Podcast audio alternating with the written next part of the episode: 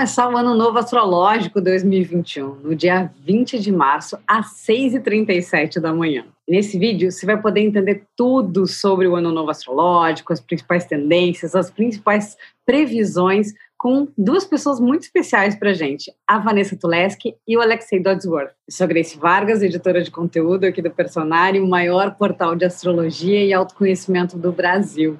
E para que você fique por dentro de tudo que o personagem preparou aqui no canal, inscreva-se, ative o sininho e, claro, curte esse vídeo para que ele chegue para mais pessoas que estão aqui no YouTube. E mais, tem um link especial aqui na descrição do vídeo sobre o Ano Novo Astrológico. Então, com vocês, Vanessa Tuleski e Alexei Dodsworth. Olá, pessoal. Espero que estejam todos bem. Meu nome é Alexei Dodsworth, eu sou astrólogo. Eu sou Vanessa Tuleski, astróloga, especialista do Personari. Estamos aqui hoje para conversar sobre o mapa astral do ano novo para 2021. Muitos de vocês, por não conhecerem o assunto, podem estranhar, mas ano novo, afinal de contas, o ano novo não foi no dia 1 de janeiro. Essa é uma convenção social. Na verdade, o ano novo, astrologicamente falando, ele começa no exato momento em que o Sol entra no signo astrológico de, de. E isso acontece no dia 20 de março de 2021, em 2021, às 6h38 da manhã, no Brasil. Por isso que é importante dizer que a gente está aqui conversando sobre o mapa astrológico, uh, sobre o ano novo astrológico, na perspectiva de quem vive no Brasil. Esse mapa vai mostrar o tom geral do país como é que os brasileiros vão vivenciar esse ano em suas várias facetas, financeira, profissional, saúde, que é um tema muito importante esse ano, e vai valer até o próximo dia 20 de março de 2022. A cada ano, a hora do ano novo astrológico varia, porque a Terra não faz um círculo perfeito em torno do Sol, ela faz uma elipse. Por isso, o ano novo não é ah, 20 de março, meia-noite, 21 de março, meia-noite. Não, depende sempre de cada ano e depende, evidentemente, da latitude e longitude.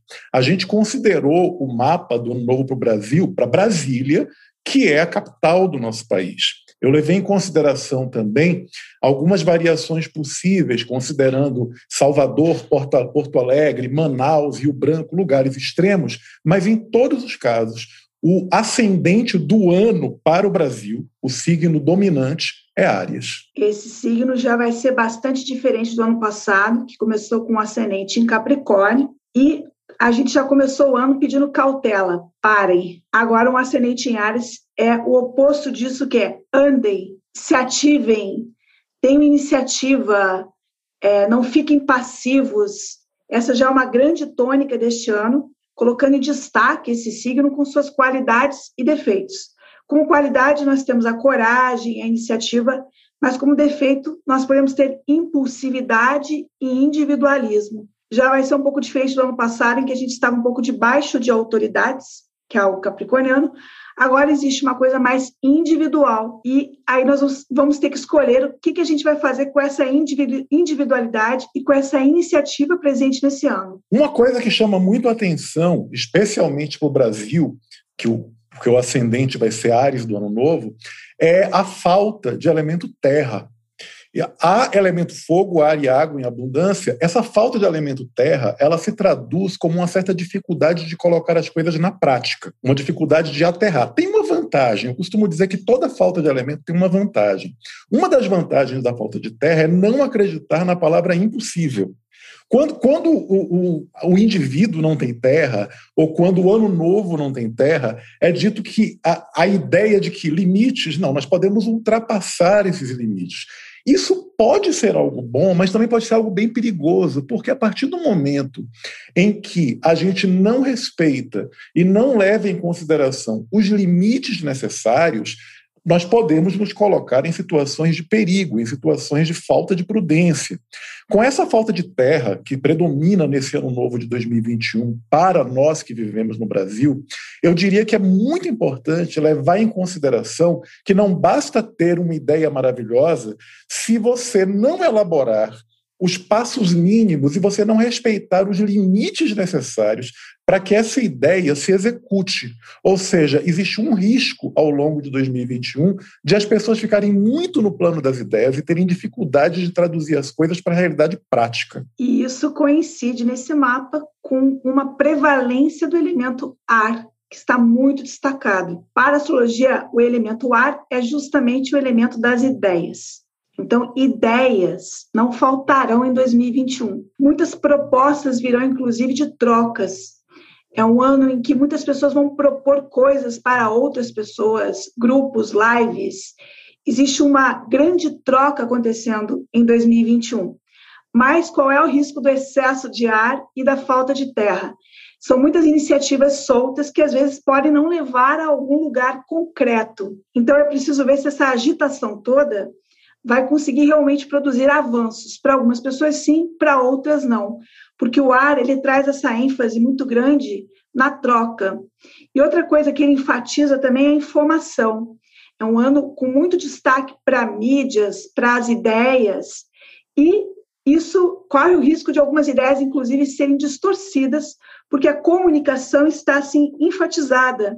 E às vezes isso traz também um poder da palavra que pode ser bem ou mal utilizado. E aproveitando esse gancho do que a Vanessa disse, acrescentaria que um dos grandes perigos que a gente tem ao longo de 2021 é o problema das informações desencontradas e das falsas notícias, das mentiras. A Lua e Marte estão conjuntos em Gêmeos na casa 3, e um dos lados negativos disso é a inclinação a dar voz a notícias falsas nós temos que ter a responsabilidade redobrada de tomar muito cuidado para a gente não disseminar aquilo que a gente não sabe que é verdade. Uma outra coisa que é muito importante da gente ter em mente aqui no Brasil, considerando esse mapa do Ano Novo, é que a a ideia de que todas as opiniões têm igual valor é uma falácia, isso é falso, não é? É, é algo que a gente tem que pensar, parar para pensar. Será que é mesmo? Será que todas as opiniões têm igual valor?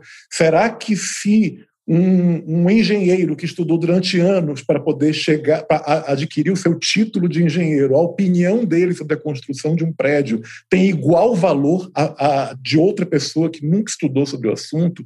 O grande perigo da Lua em conjunção a Marte no signo de Gêmeos na casa 3 é que todo mundo se ache especialista sobre tudo. E aí isso gera situações perigosas, gera situações em que as pessoas receitam coisas umas para as outras, em que as pessoas é, decidem seguir conselhos enviados por WhatsApp a respeito de como proceder em situações médicas. Quer dizer, a gente tem que levar em consideração que, apesar de as opiniões merecerem ser respeitadas, existe um limite também para isso. E dentro dessa questão do ar está muito forte pela ênfase em gêmeos e aquário, que é uma das marcas do ano, nós temos um ano bom para o debate e revisão de ideias. Eu diria até de uma certa reforma social. Isso já começou a acontecer antes mesmo do ingresso do Sol em Ares, porque Saturno e Júpiter entraram em Aquário no final do ano, e vai ser algo bem marcante nesse ano, que nós possamos atualizar ideias. Porém, nós temos também uma quadratura aqui, que é um aspecto de tensão entre Saturno e Urano, e isso tende muito a polarizações e a um radicalismo. Eu colocaria a cultura do cancelamento.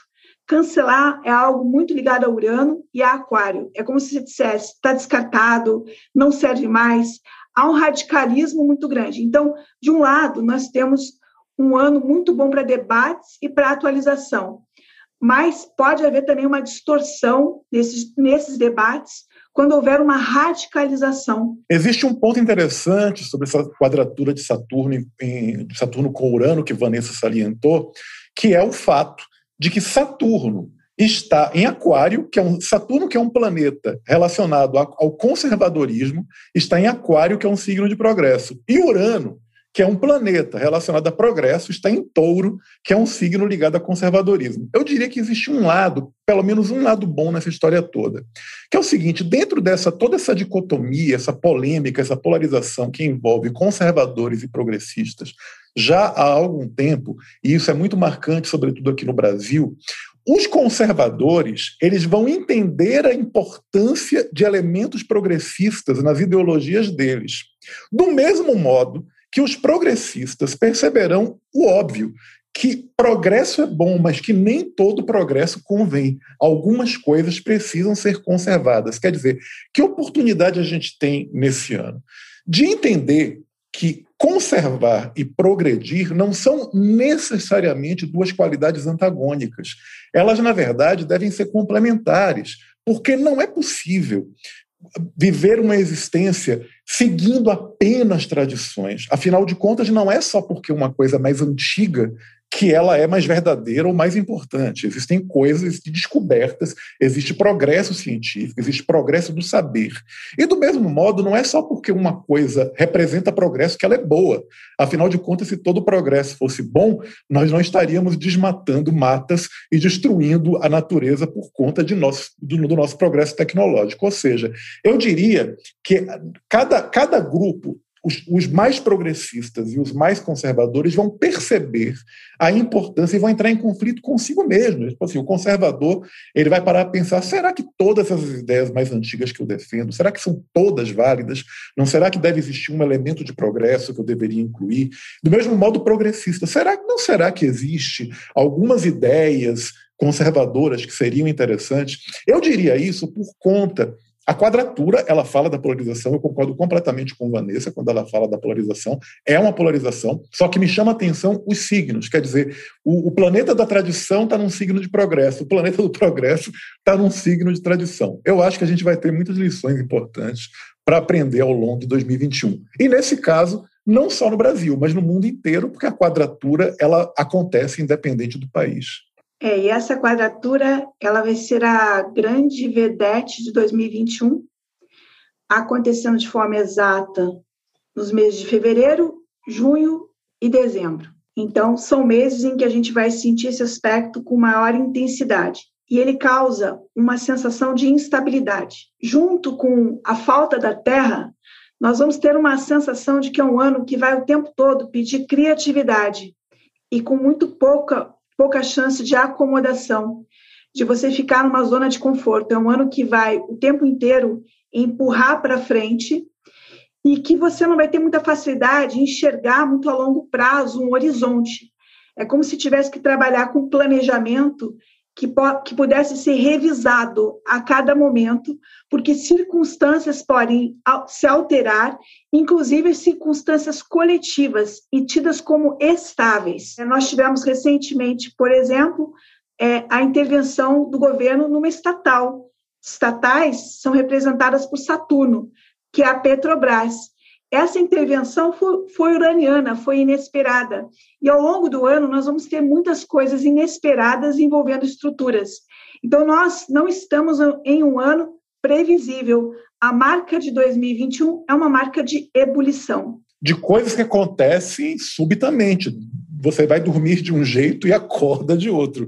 Isso tem, tem vantagens e tem desvantagens. Um outro ponto que me chama atenção também é que o fato da Lua estar conjunta com Marte no signo de Gêmeos na casa 3, uma das coisas, um dos focos principais ao longo do ano para o Brasil, especificamente para o Brasil, vai ser a questão da educação, é a questão do ensino, da escola, que é um tema que a gente fatalmente né, ter, vai, ter que, vai ter que lidar. A gente está vivendo essa situação agora da volta às aulas presenciais, não volta às, às aulas presenciais. Será que a gente precisa de tantas aulas presenciais? A gente tem a internet, mas aí que está. A desigualdade do país é muita. Nem todas as, as crianças e adolescentes têm internet, têm computador. Quer dizer, a gente vai ter que lidar com essas questões, mas para mim está muito claro que a questão da educação uh, fica até uma dica para as pessoas que nos representam, os políticos, sejam lá de quais partidos forem. Um, um grande acerto esse ano é vocês darem atenção à questão da educação, que é a Casa 3,